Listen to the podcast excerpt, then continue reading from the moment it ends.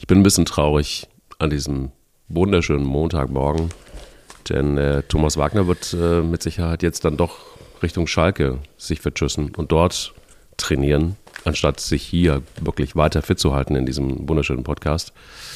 Das ist bitter, denn ähm, Thomas Wagner Gramozis ist mit Sicherheit einer, der Schalke in die erste Liga führen kann. Das, da wirst du natürlich ein bisschen in den Zwiespalt kommen, weil der HSV ja jetzt nun auch nicht unbedingt richtig gut gewesen ist am Wochenende.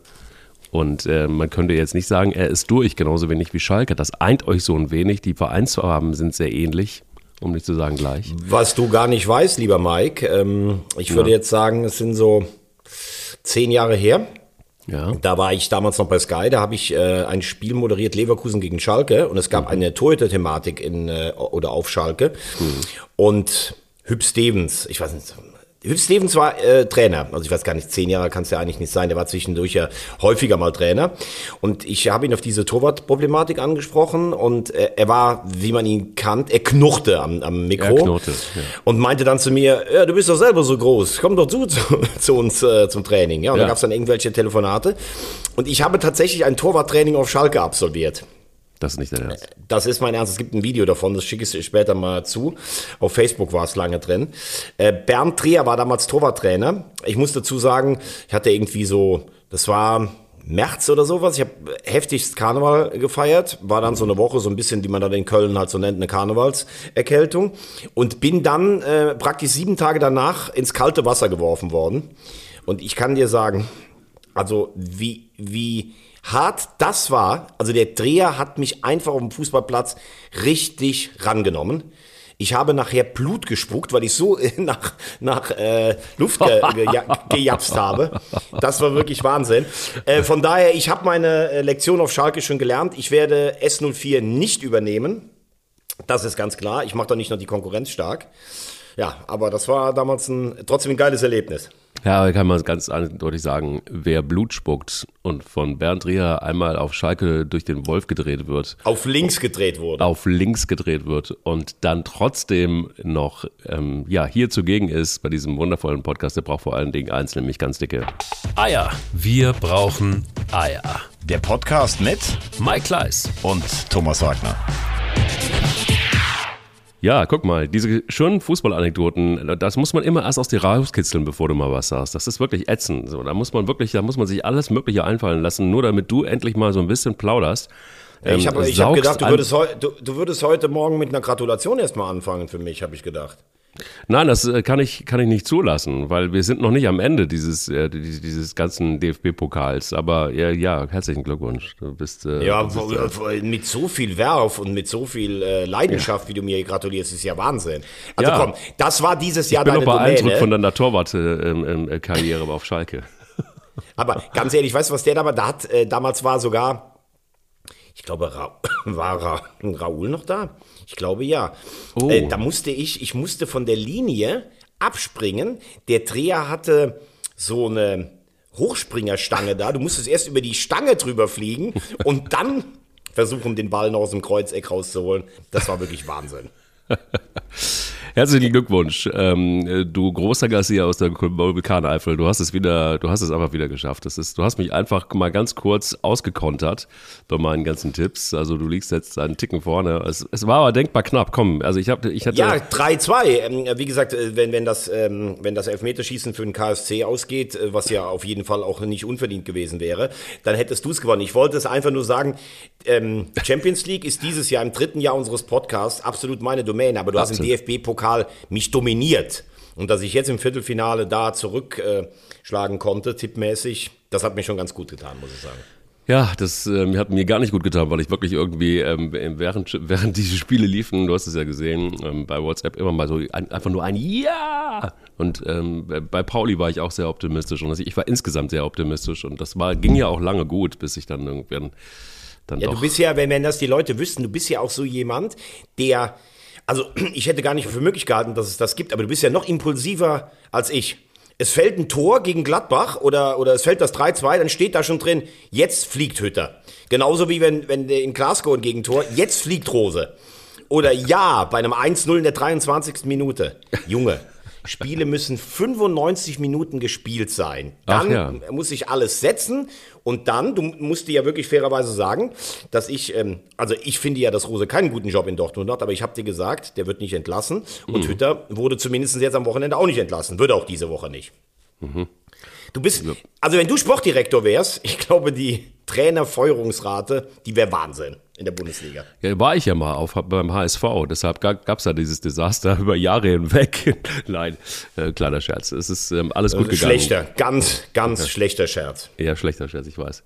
Ja. Dafür bin ich mir übrigens bekannt. Das kommt noch von meinen äh, Radiozeiten. Da hatte ich auch immer, glaube ich, die schlechtesten Radiowitze aller Zeiten. Deshalb bist du jetzt beim Podcast. Deshalb mache ich jetzt nur noch Podcast, genau, da kann mir keiner was. Vor allen Dingen kein Programmdirektor, das ist ganz gut, da bist du der Programmdirektor und äh, da weiß ich, da habe ich gute Ruhe, dass das nicht passieren wird, was, äh, äh, dass ich dann irgendwie nicht mehr diesen Podcast machen darf. Aber bevor wir uns da zu sehr in äh, die Arbeitsverträge reinwurschteln, lass uns doch mal gucken, was ist eigentlich passiert am Wochenende. Denn es ist einiges passiert. Wollen wir erstmal nach unten gucken? Das ist ja richtig. Nee, also- lass uns doch oben, lass uns da oben mal ganz oben kurz anfangen? anfangen. Ja, Ja, weil wir ja auch diese Woche Champions League Woche haben. Gut. Also man kann jetzt ähm, festhalten, dass Leverkusen eine ganz gute Entwicklung genommen hat. Das 1-1 in München war mehr als verdient, muss man sagen. Ja. Leverkusen hätte sogar das Spiel gewinnen können. Ähm, und es zeigt sich immer mehr, dass die Bayern ein äh, brutales Abwehrproblem haben, finde ich. Wenn du bedenkst, dass Süle, der mit Abstand beste Verteidiger der letzten Wochen, ähm, zu Borussia Dortmund geht. Und wenn man dann einfach auch mal jetzt zurückschaut, also Alaba verloren, Boateng hätte man sicherlich mit einem Jahresvertrag noch halten können, weggegangen. Dafür Upamecano, der immer mehr zeigt, dass er überfordert ist bei Bayern München, wieder der schwächste Abwehrspieler am äh, Samstag. Dann muss man sagen, äh, für die internationalen Ambitionen, ich bin sicher, dass es gegen Salzburg reichen wird, aber da wage ich fast zu prognostizieren, mit der Abwehr wird schwer, die Champions League zu gewinnen. Hier werden sie nicht gewinnen. Sowieso nicht in der Form, in der sie sind, beziehungsweise so wie Ja gut, aber das heißt ja nichts. Im Moment ist, ist es äh, Anfang März, die Pokale gibt es dann im April, Mai, ne? Ja, klar. Aber dann müssten sie die Mannschaft, glaube ich, nochmal kräftig irgendwie durchmischen. Ich glaube nicht, dass das was wird dieses Mal. Es ist einfach nicht die Mannschaft, die, ja, keine Ahnung, gefühlt eine Champions League gewinnen kann. Aber davon abgesehen, das ist natürlich brutal. Seit Süle weiß, dass er zu Dortmund geht, spielt er ja wirklich völlig entfesselt. Also äh, nicht nur, dass er ein- verdammt guter Verteidiger ist, gerade in den letzten Wochen. Ähm, der hatte ja auch seine Hochs und Tiefs, das darf man nicht vergessen. Jetzt jubelt wieder alles. Ähm, er schießt auch noch Tore. Also und ohne ihn wäre das anders ausgegangen, definitiv. Aber ähm, wie ist das zu erklären? Ist das so typisch? Ist das so typisch für den Fußball, dass in dem Moment, wo die Entscheidung mal getroffen ist, der Druck ist weg und dann sagst du halt so, komm, jetzt, jetzt ist alles klar, jetzt kann ich einfach befreit aufspielen. Ist das einfach so, ja, ist das so einfach im Fußball? Ich glaube, dass Süle ähm, ein Top-Verteidiger von den Anlagen ist. Das hat er ja bei den Bayern noch gezeigt. Ich glaube, dass er immer wieder angetrieben werden muss zu Höchstleistungen, weil er vielleicht nicht der disziplinierteste und trainingsfleißigste ist. Und wenn er körperlich nicht in Bestform ist, dann hat er ein Problem. Er ist ja ein sehr schneller, sehr athletischer, sehr wuchtiger Abwehrspieler. Aber der neigt, glaube ich, auch immer dazu, zwei, drei Kilo zu viel zu haben. Und ich habe das Gefühl, im Zuge seines Wechsels, dass die Mannschaft sich so klar positioniert hat. Wir wollen den behalten, dass Nagelsmann ihn immer spielen lässt als Führungsspieler. Gegen die Zweifel im Verein. Ich glaube, das hat ihn stark gemacht. Und jetzt will er es allen nochmal zeigen. Und das führt dazu, dass er seit Wochen einfach richtig gut spielt. Und ähm, insgesamt um ihn herum muss man allerdings sagen, dass sich die Mannschaft eher, nachdem wir Nagelsmann oder ich ihn ja auch äh, ganz groß gelobt haben, und das wird natürlich zur Meisterschaft reichen, hat man das Gefühl, dass es ein bisschen sich zurückentwickelt. Wer sich aber auch nach vorne entwickelt hat, ist ähm, Sven Ulreich, ne? Also der wird ja langsam, aber sicher in dem, in dem äh, Spiel hat er nur ein- einiges an, an guten Leistungen wieder abgeliefert. Ja, ich weiß es nicht. Also das ist, das ist gerade so Durchschnitt. Er hatte ja diese richtig gute Saison vor, ich glaube, dreieinhalb Jahren als Ersatz für Neuer. Bis auf diesen katastrophalen Aussetzer in Madrid. Ich habe ihn immer als durchschnittlichen Bundesliga-Torhüter wahrgenommen und er war in seiner ersten vollen Saison, die er dann bei den Bayern da gespielt hat, nach der Verletzung von Neuer sicherlich ein guter Vertreter, bis auf jenes angesprochene Halbfinale, weil man dann sagen kann, vielleicht auch ist er da dem nervigen Druck eines Champions League Halbfinals auch nicht gerecht geworden, weil er da von seinen Fähigkeiten sicherlich auch Probleme hat, genau wie Karius damals in einem Finale mit Liverpool. Ähm, ich glaube, dass die Bayern, und das sieht man ja auch an ihren äh, Bemühungen, Ortega zu holen von Bielefeld, äh, auch sich da äh, neu aufstellen wollen. Also Ulreich ist beliebt, er versteht sich sehr gut mit Neuer, aber ich glaube, das ist die letzte Saison, in der Sven Ulreich den Vertreter für Neuer gibt. Oh, guck mal an. Das heißt, ähm, Ortega ist der nächste Ulreich? Ich weiß es nicht. Ähm, er ist ja im Fokus auch des ähm, Bundestorwartstrainers vor der Europameisterschaft auf Abruf gewesen. Ich finde, ihn als Torwart hat er natürlich ähm, sicherlich ein paar Zentimeter zu klein auf den ersten Blick. Er hat sich zu einem exzellenten Torwart entwickelt, der vor allen Dingen super mitspielt. Mhm. Ähm, ja, ich frage mich, was ist die Ambition bei ihm selber? Will er zu den Bayern? Will er auf diesem Niveau trainieren? Will er das Geld mitnehmen und ein paar Titel auf der Bank? Oder gibt es da nicht vielleicht doch einen ein oder anderen ambitionierten Club, der europäisch denkt, in Deutschland oder im Ausland? Ich würde mich mit 29 immer für Spielen entscheiden. Es gibt allerdings auch gute Argumente dafür, sich bei Bayern auf die Bank zu setzen. Gibt es. Definitiv. Und man muss ja auch mal sehen, dass Manuel Neuer auch schon ein paar Tage älter ist. Hm, kann mir allerdings nicht vorstellen, dass ein Ortega ähm, tatsächlich auch eine Nummer 1 äh, bei Bayern München werden kann. Aber das ist nochmal Nein, da, nee, aber da, darum geht es ja auch gar nicht. Also darum also Neuer natürlich ist, nicht, klar. Nein, Neuer hat gesagt, er will bis 24 spielen. Ähm, dann geht er, glaube ich, auf die 40 ganz stramm zu. Da ist es, mhm. wird es dann in dem Jahr schon erreichen. Ich weiß das es gar nicht. zweite genau. Buffon, warte es mal ab. Ja, wobei da muss man dann auch sagen, ähm, ich mag Buffon ja total gerne, aber irgendwann muss es ja auch mal gut sein. Also bei Buffon habe ich das Gefühl, der hat Angst, in den Alltag zurückzukehren. Jetzt will er irgendwie spielen, bis er 50 ist. Ähm, klar, als Torwart ist das sicherlich eventuell möglich. Ähm, ja, wenn man nicht Trainer noch als Torwarttrainer Trainer hat, ne? Das ist halt, da muss man aufpassen. ähm, bei, bei Neuer äh, muss man sagen, er hat ja nach seiner Verletzung echt wieder zu seiner Form zurückgefunden. Er verkörpert ja auch mit Lewandowski und Müller diese Achse, wobei beide letztgenannten am Wochenende auch nicht so gut gespielt haben.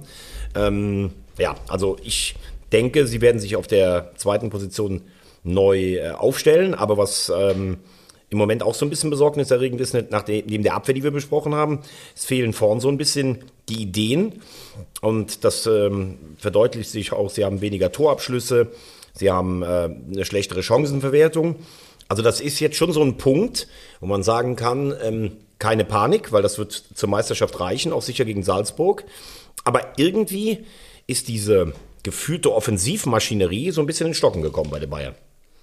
Definitiv. War aber trotzdem ein geiles Spiel und ich glaube, hinten raus ähm, war es einfach auch nochmal ein offener Schlagabtausch. Das war einfach ein Topspiel, wie es sich gehört. Borussia Dortmund hat nicht gespielt gegen Mainz. Ähm, das wird wiederholt am 16.03. Aber es gab ein zweites Topspiel gestern Abend und das hat in Müngersdorf stattgefunden. Und die TSG Hoffenheim ist was inzwischen. Du alles als, was du hier alles als Topspiel etikettierst. Das, das war ein Topspiel. Also wer es gesehen hat, das war tatsächlich ein kleiner Fußballgenuss, der ähm, ja, Spaß gemacht hat, schlicht und ergreifend. Und ähm, wenn wir von der Spitze reden, dann ist Hoffenheim jetzt auf Platz 4. Punkt. Ja, äh, und gestern auch ein verdienter Sieg für Hoffenheim, die ähm, in diesem Jahr. Da siehst du dann auch, wenn du letztes Jahr hatten sie viele Verletzte, sehr viele Probleme mit Corona hatten dann in der Vorrunde die Europa League, in der ähm, Sebastian Hoeneß wahrscheinlich auch seine Idee gar nicht so äh, implementieren konnte im Team. Implementieren konnte im Team, so mhm. heißt es. Ähm, ich habe schon gerade den strengen Blick des äh, Germanistikstudenten Mike Kleiss äh, im hohen Norden gesehen. Und ähm, ja, jetzt haben sie große Auswahl. Ich glaube auch, dass Sebastian Hoeneß echt ein guter Trainer ist. Und wenn du siehst, wie manche Spieler, ob ein Grilic, der ja eigentlich schon weg wollte zum AC Milan, ein Baumgartner, ähm, wie die alle funktionieren, ohne dass ein Kramaric so überragend ist wie die letzten Jahre, dann ist äh, Hoffenheim auf jeden Fall ein Kandidat für Platz 4. Also ich würde sagen, zwischen Hoffenheim und Leipzig entscheidet sich der letzte äh, Champions League Platz. Und ähm, ich bin, auch das habe ich hier oft gesagt, ich bin überhaupt kein Fan des Hoffenheimer Modells, wobei man sagen muss, äh, Dietmar Hopp äh, das Geld in seinen Heimatverein einfach investiert hat, nachdem ähm, Waldhof und der KSC als Traditionsclubs der Region abgewunken haben. Aber ähm, das kann man sich richtig gut angucken, was Hoffenheim spielt. Ich äh, gucke mir die Spiele gerne an, weil die spielen einfach einen dominanten Fußball, nicht immer nur dieses auf Umschalten, wie zum Beispiel Leipzig oder sowas. Mhm. Ähm, Hoffenheim äh, macht Spaß, der FC hat gut dagegen gehalten, muss man am Ende aber dann konstatieren, dass es trotzdem eine nicht unverdiente 0 zu 1 Niederlage war. Ja, also bei Sebastian Hoeneß muss man auch ehrlich sagen, ich habe mir da wirklich das ganze Ding reingezogen, den ganzen Riemen bei The Zone und ähm, fand den auch tatsächlich wirklich super sympathisch und, und, und kann auch schlicht und einfach und auf den Punkt Fußball gut erklären. Das äh, mag ich immer ganz gerne und ähm, äh, er hat auch nicht diese ähm, Höhnes-Überheblichkeit, die man äh, ja vielleicht von anderen Teilen der Familie kennt, sondern er wirkt da sehr aufgeräumt und auch sehr realistisch und ähm, redet einfach im Grunde genommen einfach genau nur das, was auch wirklich Tatsache und Fakt ist. Das ähm, mochte ich ganz gerne in der Vorberichterstattung und das zeigt sich auch auf dem Platz. Das ist einfach eine, eine Demonstration gewesen, wie du schlicht und ergreifend einfach auch mit wahnsinnig viel Körperlichkeit und Druck und Dauerdruck auch eine Mannschaft unter Druck setzen kannst. Und das fand ich äh, sehr eindrucksvoll, muss man sagen. Also ich glaube, Hoffenheim hätte das eine oder andere Tor schießen, mehr schießen müssen. Ähm, ich habe Köln nicht ganz so stark gesehen, wie Steffen Baumgart, den, die die Mannschaft nun irgendwie wieder groß gemacht hat. Ähm, da hat es dann doch teilweise wirklich gefehlt und, und, zum Beispiel einfach auch an klaren Chancenverwertungen. Was äh, sich mir nicht erschlossen hat, es ist ja jetzt irgendwie nicht unbekannt, dass äh, David Raum ein hervorragender ähm, Flankenfußballer ist, dass, dass man da irgendwie tatsächlich irgendwie nicht, nicht wirklich auf, das ist ein, Stand, also ein totaler Standard gewesen, dass man da dass sich das Tor fängt, fand ich tatsächlich irgendwie krass. Und ähm, äh, also ich fand tatsächlich wirklich, das war, ja, da hat man dann schon den kleinen, feinen Unterschied gesehen zwischen einem Champions League-Aspiranten und ähm, einem Verein, der ja, sich gerne im Mittelfeld erstmal aufhalten möchte. Die Kölner haben das gut gemacht, ich sehe das genauso wie du, aber es war am Ende des Tages doch ja, rein spielerisch nicht ganz äh, auf Augenhöhe. Und zudem hat Jonas Hector gefehlt und, dann, und das finde ich tatsächlich wirklich einfach wirklich krass. Ähm, immer gegen Hoffenheim fehlte, keine Ahnung, aus privaten Gründen ähm, hat er da nicht äh, mitspielen können. Und muss aber auch ehrlich gestehen, dass in dem Moment, wo er nicht auf dem Platz steht, ist das, naja, eine andere Mannschaft ist zu viel gesagt, aber die Impulse fehlen deutlich.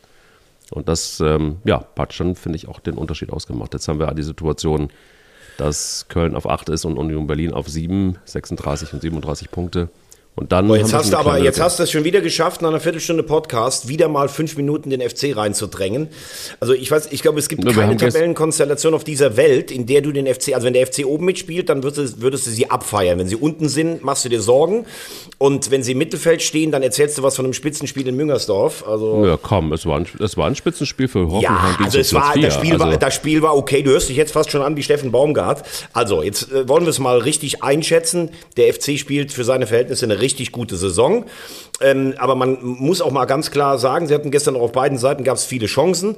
Hoffenheim hat das Spiel verdient gewonnen und ähm, es ist, es fehlt dann vielleicht doch noch was für ganz nach vorn. Trotzdem sind sie noch im Dunstkreis von Europa.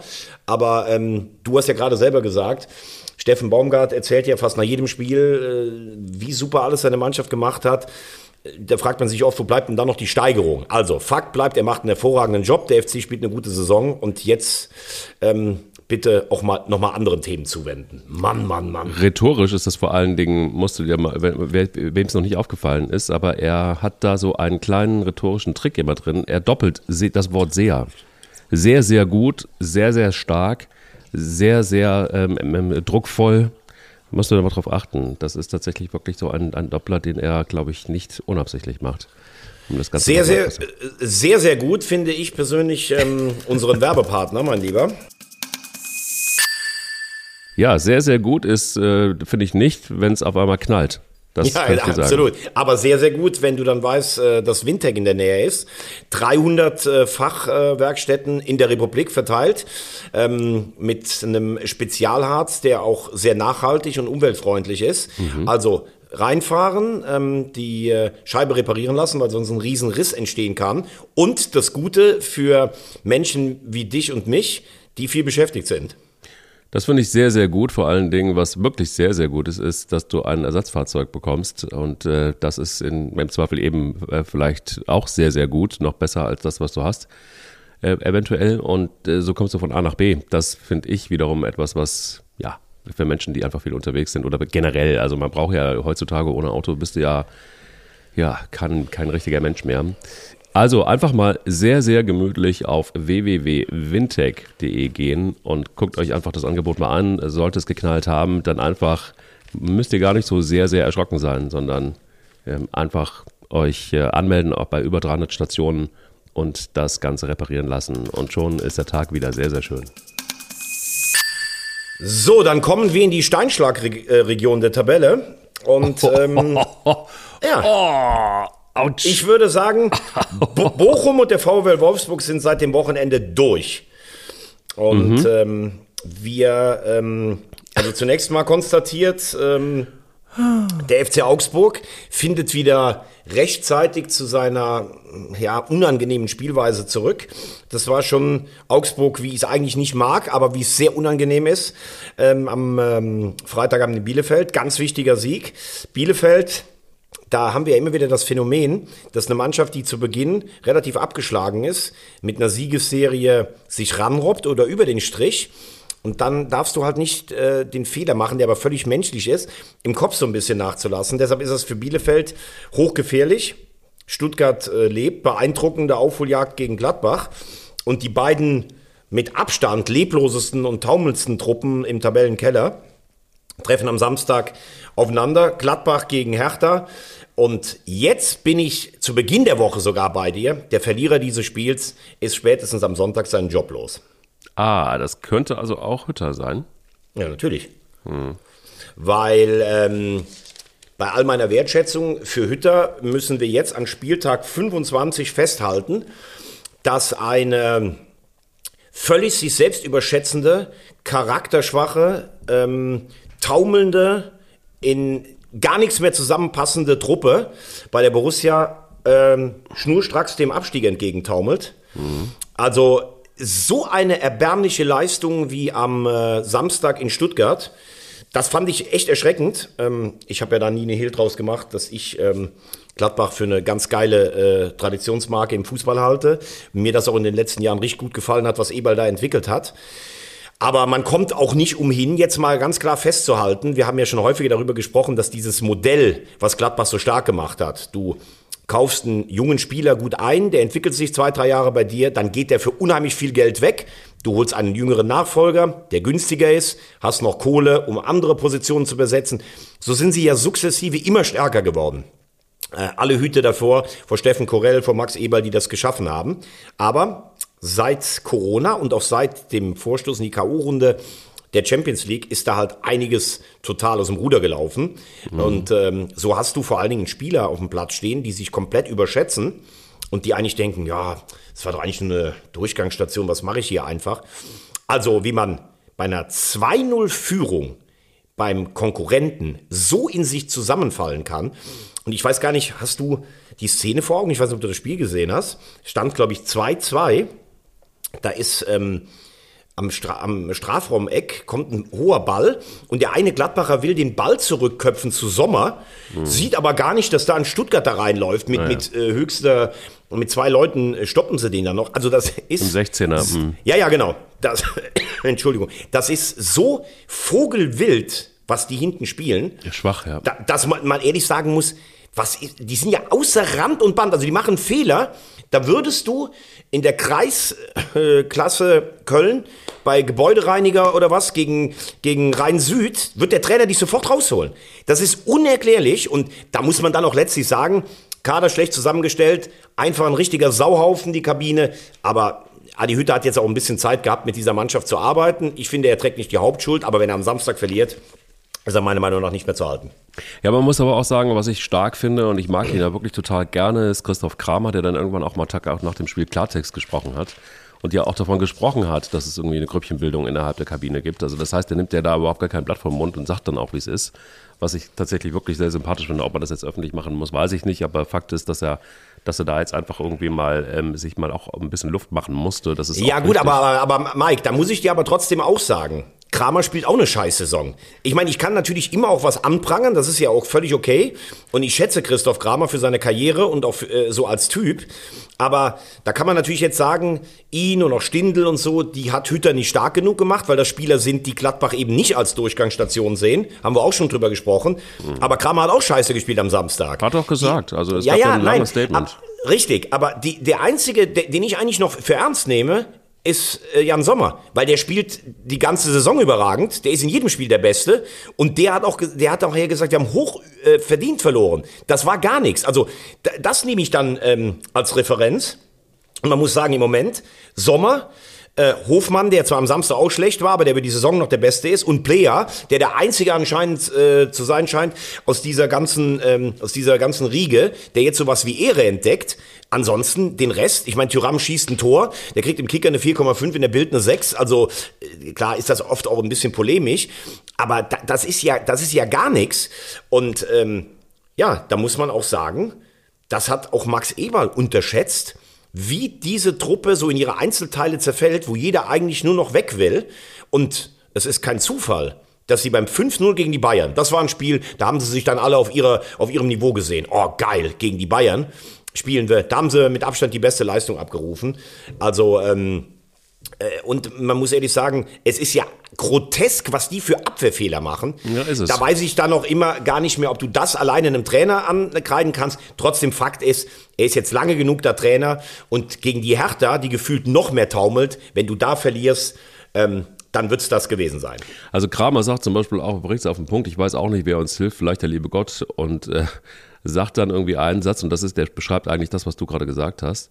Ähm, wir haben echt viele Baustellen und müssen an vielen Sachen ansetzen. Natürlich kann man sich nach so einem Spiel immer hinstellen und ein Spiel analysieren. Das ist einfach. Aber wir müssen gucken, dass wir vor dem Spiel so viel tun, dass uns äh, sowas nicht mehr passiert. Wir stehen heute zum Beispiel mit allen elf Mann in der eigenen Hälfte. Und ich habe nie das Gefühl, dass wir richtig Zugriff bekommen. Die spielen uns an den, äh, spielen an unserem 16er, wie sie wollen. Und das ist eben genau das, was du gerade beschrieben hast. Das heißt also, sie haben sich, sie haben die Spielen, also haben zwei tolle Tore geschossen und das muss eigentlich reichen. Also äh, muss eigentlich reichen gegen Stuttgart. Und dann äh, lässt du Stuttgart einfach, einfach Vogelbild spielen. Ähm, keine Ahnung. Hat man sich da irgendwie dann einfach zurückgelehnt und gesagt, ach komm, also Stuttgart ist da, wo Stuttgart steht und ähm, ja, Stuttgart war einfach bissig, dann fällt kurz vor der Pause genau, das 1-2, der Gegner ist da. Also das kann ja auch immer mal alles passieren, aber es kann nicht passieren, dass du eigentlich in jedem Spiel hinten so offen bist, dass du auch ganz klar siehst, die zerreißen sich nicht. Also das ist schon, ähm, das am Samstag war eine Bankrotterklärung, muss man ganz ehrlich sagen. Und mhm. äh, wenn äh, dann auch keiner da ist, auf den die anderen hören, zum Beispiel ein Kramer oder ein Stindel, wie auch immer, ähm, ich glaube auch, dass Kramer zum Beispiel selber auch, ähm, wie soll ich es mal ausdrücken, äh, ich glaube, er genießt nicht die Wertschätzung bei Hütter, die er selber gerne hätte. Ob er dann selber vielleicht auch ein Stück weit frustriert ist, ich weiß es nicht. Also das ist, äh, ich glaube, der Spielplan könnte jetzt gerade nicht angenehmer sein, weil mit der Hertha kommt eine Mannschaft, finde ich, die noch schlechter ist. Und ähm, deshalb habe ich auch gesagt, ähm, ich ähm, glaube, dass, dass Gladbach dieses Spiel am Samstag gewinnt und dass dann Korkut weg ist. Und da muss man halt auch alles in Frage stellen bei, bei Hertha.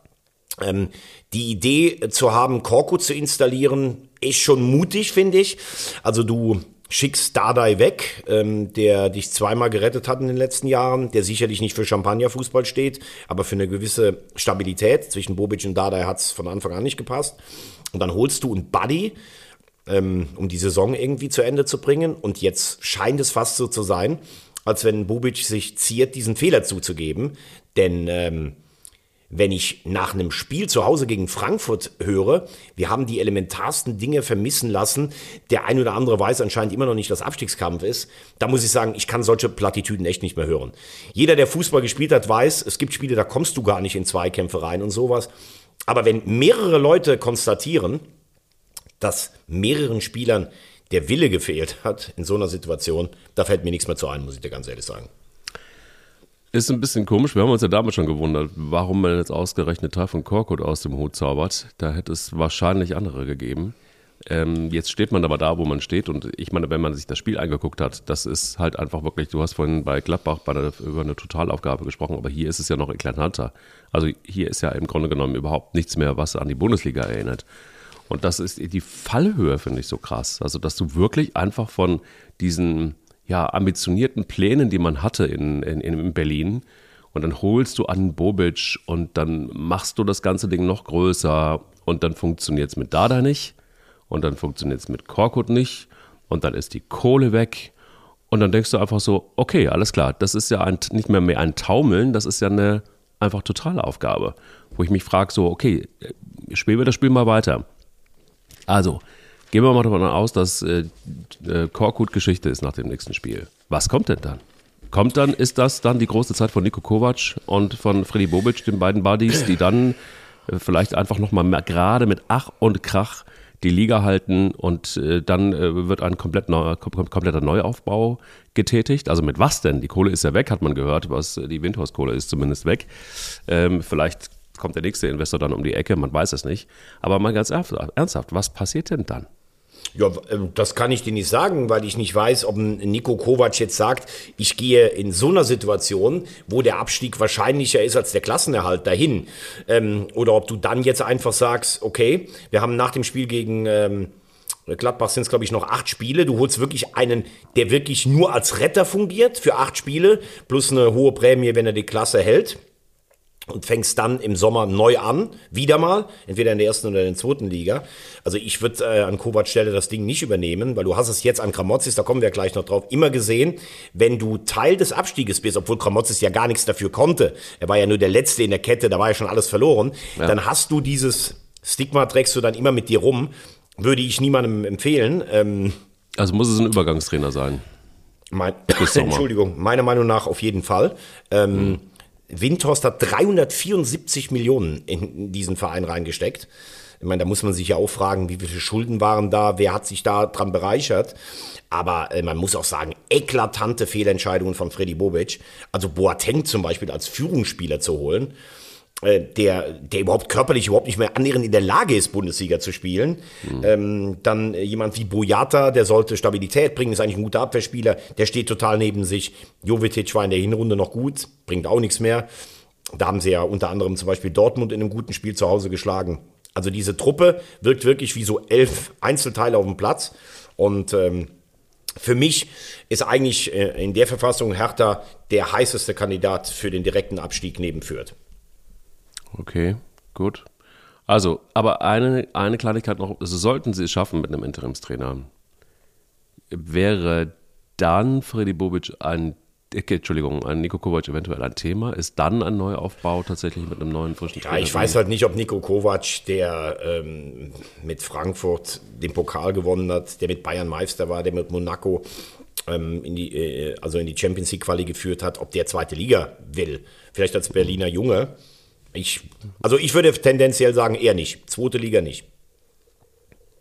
Okay, du legst, legst dich also fest. Interessant. Dann äh, lassen wir es einfach mal so stehen. Hütter, ähm, selbe Frage, auch da wird es wahrscheinlich auch einen Übergangstrainer geben. Oder ist das, also den Wundertersic haben wir auch noch irgendwie in der Hinterhand, ne? mit dem müssen ja, wir auch den noch hast du ja, Den hast du ja immer da. Den habe ich immer da. Genau. Äh, das ist aber kein Thema. Schwierig zu sagen. Also ich glaube, in beiden Fällen, wenn wir nächste Woche über einen Nachfolger sprechen, der dann vielleicht schon da ist oder spekulieren, kann es eigentlich nur ein Übergangstrainer sein oder ein Retter, weil ähm, das wird nicht funktionieren, dass du jetzt in Gladbach oder in Berlin jemanden installierst, der dann auch schon für die zweite Liga in Frage kommen würde. Lege ich mich fest, nein. Heiße These, ähm, Steffen Baumgart wird im Sommer Trainer bei Hertha BSC. Nein, weitermachen.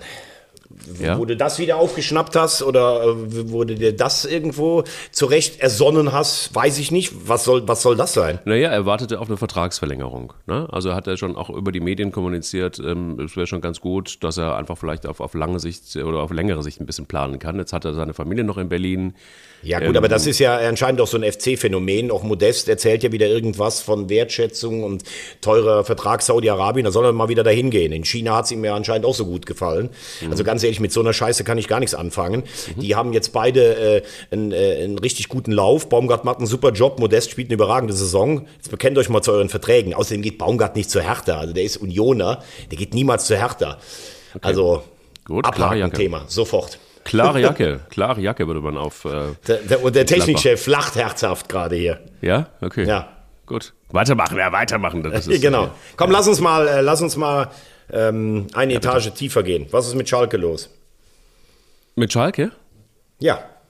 Ja, ja, Schalke wird nicht mehr aufsteigen jetzt. Das ist durch. Also die sind durch. Das wird Schalke ist durch. Ja, Schalke ist okay. durch. Das wird dieses Jahr äh, nichts mehr werden, äh, in dieser Saison nichts mehr werden und äh, wahrscheinlich auch dieses Jahr sowieso nicht mehr. Also, ich lege mich da fest, das äh, wird nicht funktionieren. Das ist ein, ein Haufen. Ich glaube, wer die Mannschaft gesehen hat, und das ist jetzt, glaube ich, auch wirklich mal Zeit, dass man das auch mal irgendwie auf den Punkt bringt. Ich finde nicht, dass Schalke eine Mannschaft zusammen hat momentan, die ähm, in der ersten Liga eine Rolle spielen kann. Das ist einfach so nicht. Da gibt es andere. Ähm, und, das äh, finde ich aber, das finde ich, wenn ich das nur sagen darf, ähm, schwer zu sagen. Also es ist auch völlig egal, ob du eine Mannschaft hast, die in der Zusammensetzung in der Bundesliga funktionieren könnte, weil du musst da erstmal hinkommen. Also ähm, nein. Ja, Nein, das fair. ist einfach so. Ich glaube zum Beispiel seit Jahren, dass der HSV mit dem spielerischen Ansatz in der Bundesliga ähm, eine ganz gute Rolle spielen könnte. Aber sie scheinen auch im vierten Jahr ähm, nicht hochzukommen. Also da, das ist völlig egal, mit welcher Truppe, mit welcher Spielart du hochkommst. Äh, aber Schalkes Mannschaft ist ja eigentlich keine, äh, also von, von den Einzelspielern, also ob Freisel, Itakura, Sané, äh, Kaminski, äh, Salazar, äh, Bülter, Terodde, das sind doch alle Spieler, die du auf jeden Fall die auch in der Bundesliga vorstellen könntest. Mhm. Das muss doch eigentlich auch reichen, um zu Hause gegen Hansa Rostock zu gewinnen. Äh, wenn ich jetzt noch das hier äh. Uwe Jahn, der, der eine super Saison spielt, gerade noch dazu rechne oder sowas, äh, Drexler, der da schon gespielt hat. Also für mich ist, und, und deshalb habe ich die Frage dir gestellt, äh, ich finde, wenn man, wenn man früher so, ich war ja, als ich zu Sky-Zeiten war ich ja oft auf Schalke, ähm, ganz toller Verein, überhaupt gar keine Frage. Aber wenn du Einteilung gesehen hast, Schalke, dann so, boah, gut, das wird eher wieder so eine schwierige Nummer. Weil selbst in der Endphase des Erfolges mit Tedesco, das war ja nie Champagnerfußball oder sowas. Aber äh, bei Schalke mit der Ausrichtung, ich finde das spielerisch so an der Armutsgrenze. Und wenn dann noch der Trainer des Gastes, äh, Jens Hertel von Rostock, sagt, boah, ich ärgere mich über die drei Gegentore, weil wir wussten ja genau, wie die spielen. Ball raus auf links, dann kommt eine Flanke und äh, dann... Ähm, äh, dann ist Terodde da, dann weißt du ja auch, dass sie unfassbar ausrechenbar sind. Und das finde ich dann am Ende für Dimitri Kramotzes, der in Darmstadt übrigens einen richtig guten Offensivfußball hat spielen lassen, auch ein Stück weit zu wenig. Und jetzt heißt es ja, okay, die Wahrscheinlichkeit, äh, den direkten Wiederaufstieg zu schaffen, wird immer geringer. Jetzt müssen wir handeln kann ich ein Stück weit auch nachvollziehen. Jetzt sind schon sechs Punkte äh, hinter den ersten dreien und man sieht ja, mit jedem Jahr, wenn du im ersten Jahr nicht aufsteigst, wird es immer schwerer äh, fragt nach beim HSV. Aber ähm, Schalke spielt für mich von all den Vereinen, den ersten sechs, die berechtigte Ambitionen hegen dürfen, einfach den schlechtesten Fußball. Und das muss ich dann nach über einem Jahr und einer schwierigen Transferperiode trotzdem auch dem Trainer ein Stück weit anlassen können. Und deshalb kann ich diese äh, Freistellung verstehen. Was ich nicht verstehe, ist, dass Schalke bis jetzt ähm, auf diesen Worst Case eigentlich gar nicht vorbereitet schien, denn das ist jetzt zwei Tage her. Äh, jetzt werden Namen gehandelt wie Uwe Neuhaus, wie Friedhelm Funkel. Ähm, der U17-Trainer wird genannt. Aber dass es in eine falsche Richtung läuft, das ist ja schon länger so. Dann hätte ich schon gedacht, dass sie auf jeden Fall direkt einen haben, der bereitsteht. Ja, gut. Also ich meine, mal abgesehen von der Trainerdiskussion, äh, sind die, sind die nächsten Spiele total entscheidend bei Schalke. Wenn du da einfach mal auf den Plan guckst, gegen Ingolstadt ähm, äh, kommenden Sonntag, das musst du gewinnen, auf jeden Fall. Dann spielst du gegen Hannover. Und dann geht's los. Der April hat's richtig in sich, nämlich mit Dynamo Dresden. Dann hast du Heidenheim, dann hast du Darmstadt, dann hast du Werder Bremen und deinen Lieblingsverein, nämlich den SV Sandhausen. Und am Ende kommt dann noch St. Pauli. Ähm, also, das ist ein ganz schön knackiges Programm. Also, das heißt, was immer du tust, du solltest jetzt deine Punkte holen und zwar sehr, sehr, sehr, sehr so, so viel wie es geht. Weil ich kann mir nicht vorstellen, dass ein Schalke 04 im Moment gerade gegen äh, Darmstadt 98 gut aussieht oder auch gegen Werder Bremen. Ähm, selbst gegen Heidenheim hätte ich da meine Zweifel. Und, ja, du kannst ähm, halt, wenn du jetzt einen neuen Trainer installierst, der vielleicht wie Ole Werner in Bremen mit einem relativ machbaren Startprogramm anfängt, dann kann sich die Mannschaft über Erfolge natürlich Selbstvertrauen holen. Da hast du vollkommen recht. Ähm, das Programm ist ja relativ kurios, dass die ersten äh, sieben der Tabelle jetzt wahnsinnig viele Spiele untereinander haben, außer ja. der HSV. Die haben jetzt alle gespielt von oben. Ja. Ähm, jetzt könnte man im ersten Moment sagen, oh, das liest sich ja ganz gut für den HSV, aber das war ja gerade das Problem in den letzten Jahren. Und äh, ein Spiel in Düsseldorf oder ein Spiel gegen Paderborn oder beim Angstgegner in Kiel ist für den HSV jetzt auch nicht das, wo ich sage, oh, da habe ich jetzt einfach direkt, äh, kriege ich, läuft mir direkt das Wasser im Mund zusammen, weil ich glaube, dass wir jetzt sieben oder acht Spiele am Stück ähm, gewinnen. Ähm, Beim HSV muss ich sagen, ähm, erstens mal das Pokalspiel. Ich war Mittwoch äh, einfach nur als Fan Bier trinken im Stadion. Äh, ganz, ganz bitter gelaufen für den KSC, weil das eine glasklare Fehlentscheidung war, dieser Elfmeter, der ja nicht drin war, aber die rote Karte. Ähm, jetzt könnte man natürlich sagen, gut, dafür haben wir in der Runde davor in Köln einen Elfmeter bekommen, der auch, den man eigentlich nie geben darf. Aber ich kann nicht letzte Woche Montag hier sagen, boah, bin ich sauer nach dem Spiel gegen Werder. Da muss ich jetzt schon sagen, als KSC-Fan würde ich einfach nur im Strahl reiern äh, über äh, ähm, über diese Entscheidung. Also das war glücklich. Ähm, dann habe ich mir das Spiel am Samstagabend angeguckt. Muss ich sagen, der HSV in der ersten Hälfte klar überlegen. Also, dass Nürnberg jetzt auf Platz 4 steht mit dieser Spielanlage, mit unter 30 Prozent Ballbesitz im eigenen Stadion. Puh, Nennt man Effektivität. Auch, Genau, das spricht jetzt auch nicht, wir reden immer von der stärksten zweiten Liga aller Zeiten. Von den Namen her ja, aber ähm, der, der Fußball ist doch schon sehr karo einfach. Auf der anderen Seite muss man auch selbstkritisch dann anmerken, ähm, viele Trainer haben jetzt diesen Walter-Fußball beim HSV, der spektakulär ist, auch so ein bisschen ausgelesen. Und ähm, in den letzten drei Spielen Kittel, der bisher überragend gespielt hat, überhaupt nicht zu sehen. Mhm. Und der Trainer sagt vor dem Spiel, das finde ich eigentlich sympathisch, wir haben jetzt gegen Bremen und 120 Minuten gegen Karlsruhe gespielt, da muss die Kraft trotzdem reichen. Das finde ich gut, das nicht als Alibi zu machen. Wenn du aber dann in der zweiten Halbzeit erkennbar siehst, dass Jatta und Klatzel tatsächlich nicht mehr können äh, und äh, eher über die eigenen Beine stolpern, dann muss ich auch früher wechseln. Also ähm, ich habe unseren Trainer häufig gelobt. Ich muss sagen, am Samstag hat er das Spiel auch mit verloren. Und da ist die Rechnung relativ einfach. Du hast jetzt neun Spiele. Der HSV muss sechs gewinnen, ein, zwei Remis. Dann hast du ähm, 1920 Punkte, 60 plus brauchst du. Und übrigens, ich weiß gar nicht, ob du das weißt. Ich habe mich letzt echt erschrocken. Der HSV hat seit der zweite Liga spielt noch nie im April ein Zweitligaspiel gewonnen. Seit drei Jahren, überleg dir das mal. Oh mein Gott. Mhm. So, jetzt kommt die ähm, Crunch-Time. Dennoch ist die, hat die Mannschaft einen anderen Willen, auch in der ersten Hälfte in Nürnberg. Das war ein richtig guter Auftritt. Ähm, also ich habe die Hoffnung nicht ganz aufgegeben. Und äh, zu den anderen Mannschaften, Bremen gestern ganz schmuckloser Arbeitssieg. Aber ähm, da habe ich gesagt, die sind am 31. Spieltag durch. Ähm, St. Pauli, zwei Siege jetzt am Stück, scheinen sich ein bisschen gefangen zu haben. Ja, und Darmstadt, da muss man sagen, das waren zwei eigentlich nicht so gute Spiele. Das äh, letzte Woche in Dresden gewinnst du in der Nachspielzeit. Jetzt Dresden 0-2. Trotzdem, auch da kann man mal Hüte ziehen. Ähm, wenn du äh, 0-2 drehst, auch wenn natürlich das 3-2 begünstigt war vom äh, Heidenheimer Keeper, das kann dich natürlich wahnsinnig tragen. Also sp äh, spricht viel für die drei, die ähm, vorne stehen. Sehr viel sogar, wobei du hast, es, hast einen Punkt gesagt, den ich äh, sehr angenehm für den HSV finde, am Ende dann doch, weil die ähm, Spitzenmannschaften untereinander sehr viel spielen und das heißt, die werden sich gegenseitig die Punkte auch abnehmen. Das heißt also, wenn der HSV ähm, einige Spiele gewinnt und ein paar Unentschieden dabei sind, dann könnte es sein. Deshalb sage ich ja, wenn du, wenn du ja. 60 Punkte holst, glaube ich, reicht das. Aber du Absolut. musst die ja erst mal holen. Also die du gewinnst du als HSV ja. jetzt nicht einfach in Düsseldorf oder in Kiel. Das muss man ja auch ganz klar äh, im Kopf haben. Ne? Absolut. Und ich finde es immer so ein bisschen, also ähm, auch Herr Walter ist ein, ähm, ja, der ist ähm, sicher ein, ein, ein, geiler Trainer, aber ich finde es natürlich auch irgendwie ein bisschen strange, wenn du sagst, ja, also gegen Karlsruhe, ja, wir müssen trotzdem, also keine Müdigkeit vorschützen. Das war ein wahnsinnig intensives Spiel, wer das gesehen hat. Das hat richtig Kraft gekostet. Ähm, das ist ein Spiel gewesen, das hängt dir auch noch äh, zwei Wochen später in den Knochen. Ja, wobei das kann sich natürlich auch ein Stück weit beflügeln. So war es ja auch in der ersten Halbzeit. Da war der ja. HSV hoch überlegen, aber sie schießen im Moment die Tore nicht, finden immer einen Weg, sich hinten selbst so ein Ei ins Nest zu legen und das kostet natürlich dann auch Kraft, wieder aufzuholen. Gut, äh, 2-1 war ein klarer Torwartfehler vom bislang überragenden Heuer Fernandes.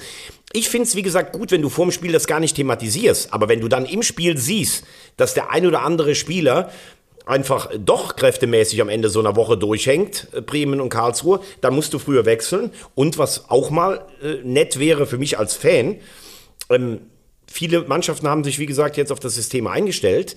Vielleicht wäre es dann auch mal gut zu sagen, okay, jetzt spielen wir auch mal Karo einfach und geben Nürnberg mal den Ball. Mal gucken, mhm. ob die was damit anfangen können. Wäre vielleicht gar nicht so schlecht, auch einen Plan B in der Schublade zu haben. Definitiv. Braucht, äh, äh, apropos Plan, Plan B, braucht der erste FC Kaiserslautern und der erste FC Magdeburg, brauchen die einen Plan B oder können wir da schon sagen, herzlich willkommen in der zweiten Liga? Für Magdeburg herzlich willkommen. Mhm. Ich habe am Entschuldigung, am ähm, Samstag das äh, Sachsen-Anhalt-Derby gegen Halle gesehen. Äh, 1-1 nur, äh, wobei man eigentlich gar nicht weiß, wieso. Also die spielen einen unfassbar guten Ball, die werden auch in der zweiten Liga eine Bereicherung sein. Und äh, Lautern hat ja zuletzt ein bisschen geschwächelt. Äh, jetzt der unheimlich wichtige Sieg in, äh, in Osnabrück. Also das wird ein Zweikampf zwischen Lautern und Braunschweig äh, um Platz 2 und 3. Ich glaube, dass Lautern direkt aufsteigt und äh, Braunschweig äh, durchaus gute Chancen hat, eine Relegation aufzusteigen. Ist es denn so, dass wir haben ja einen Traditionsverein, der uns, also beiden ja am, am Herzen liegt mit dem ersten FC Kaiserslautern. Würdest du einfach mal so einen Blick mit mir zusammen in die Glaskugel werfen wollen und äh, sagen, wenn die es in die zweite Liga schaffen, dann sind, haben sie sich mittlerweile wieder so äh, gefangen, also wenn sie jetzt mal die rostigen Rohre im Fritz-Walter-Stadion wieder reparieren lassen würden und äh, dieses, dieses schlimme Stadion, was jetzt mittlerweile wirklich ein schlimmes Stadion ist, das ist ja wirklich ein marodes Teil, das da steht, ähm, und die Struktur teilweise, äh, reicht das für die erste Liga irgendwann in vielleicht zwei Jahren? Ja, in zwei sicherlich nicht. Also ich glaube, da hast du jetzt schon, wenn du dann vier Jahre dritte Liga gespielt hast, da ist natürlich dann schon auch einiges äh, aufzuholen. Ähm, ja, Geld scheint ja immer noch ein bisschen da zu sein, sonst hättest du den Beut nicht holen können oder sowas. Stadion, wie du sagst, ist für mich nicht mehr der Betzenberg, den ich mit 34.000 noch äh, erleben durfte, als ähm, das Stadion noch viel äh, näher dran war. Aber klar ist natürlich auch, die werden erstmal versuchen, wenn überhaupt, also nochmal, das wird schwer genug, sich in der zweiten Liga zu etablieren. Aber für einen Verein wie, wie Lautern muss natürlich die erste Liga immer ein Thema sein, weil mit jedem Jahr, wo wo du da nicht spielst, ähm, ziehen andere Vereine die ja immer weg. Das ist ja auch kein Zufall. Vereine wie Mainz, äh, Augsburg und Freiburg haben einfach die letzten 10, 15 Jahre super gut gearbeitet. Und dann kommst du selbst nicht als Lautern oder HSV oder Nürnberg oder, oder, oder äh, Hannover ums Eck, die große Fußballmarke, und sagst, äh, hier ist unser Platz. Das wird ja mit jedem Jahr schwerer, das ist ja auch ganz klar. So, lass Ja. uns mal auf die Champions League noch gucken, ne? Die Woche. Champions League. Champions League, Rückspiele. Ja. Bayern München gegen Salzburg. Oh Gott. Ja, jetzt ist es, ähm, ja, das ist jetzt wieder so. mhm. Soll ich anfangen? Pass auf, da fange ich an. Ja, f- fang du mal an, fang du mal an, fang du mal an. Ich muss mich noch ein bisschen sammeln, damit ich wenigstens mal einen Hauch an der Chance habe Salz League. Salzburg ist ja auch so ein Konstrukt, das ich durchaus auch kritisch sehe, wobei die da mit dem äh, vielen Geld echt einen überragenden Job machen. Die Spiele kann man sich einfach richtig gut angucken. Junge, wilde Mannschaft, ähm, die äh, sicherlich auch in München ihre Offensivaktionen haben wird. Äh, trotzdem sage ich am Ende 4-2 für die Bayern. Bayern kommt weiter. Ja, okay. Also, dass Bayern weiterkommt, ist glaube ich auch. Ähm, Ich glaube, äh, ja, Punkt. Wie wie das Spiel ausgeht, weiß ich nicht, kann ich nicht sagen, aber das ist, das ist tatsächlich äh, gesetzt. Bayern ist weiter. Okay.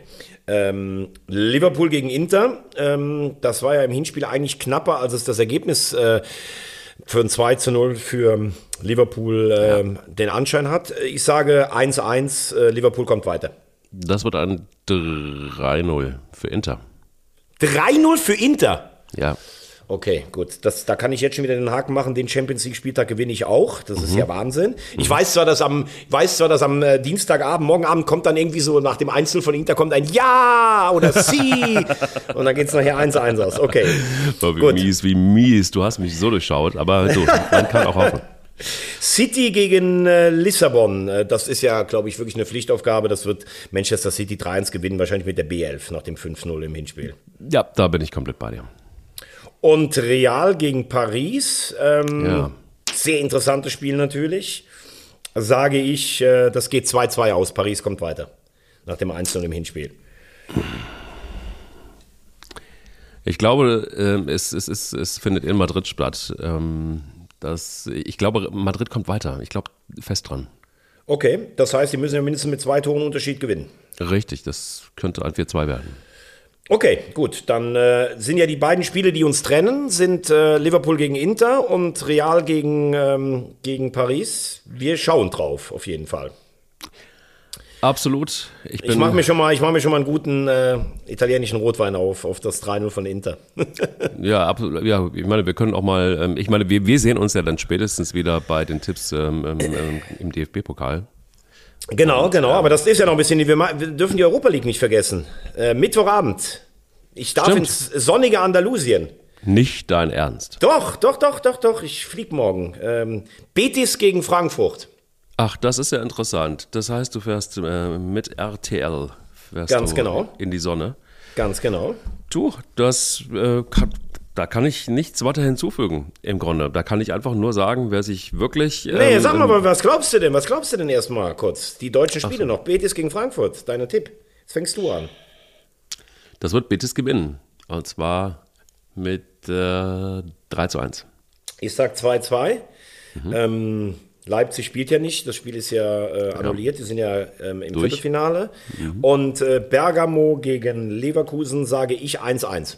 Nein, also Entschuldigung, Bergamo, das weißt du. Das, danach musst du mich nie fragen. Da, da, da haben wir ja eine Historie, Bergamo und dieser Podcast und ich. Das ist, das wird ein ganz klares, äh, naja, klar kann man nicht sagen, aber es wird ein 2-1 für Bergamo. Oh, das ist, ja, das ist ja ganz klar, mein lieber Mann. Ja, ja. ist das klar. Sehr, sehr klar. das Am glasklare klar. 2-1. Ja, das gleisklare 2 zu 1. Absolut, absolut. Durch die neue Windschutzscheibe gesehen. Total. Ich finde, es, es waren sehr, sehr gute Tipps.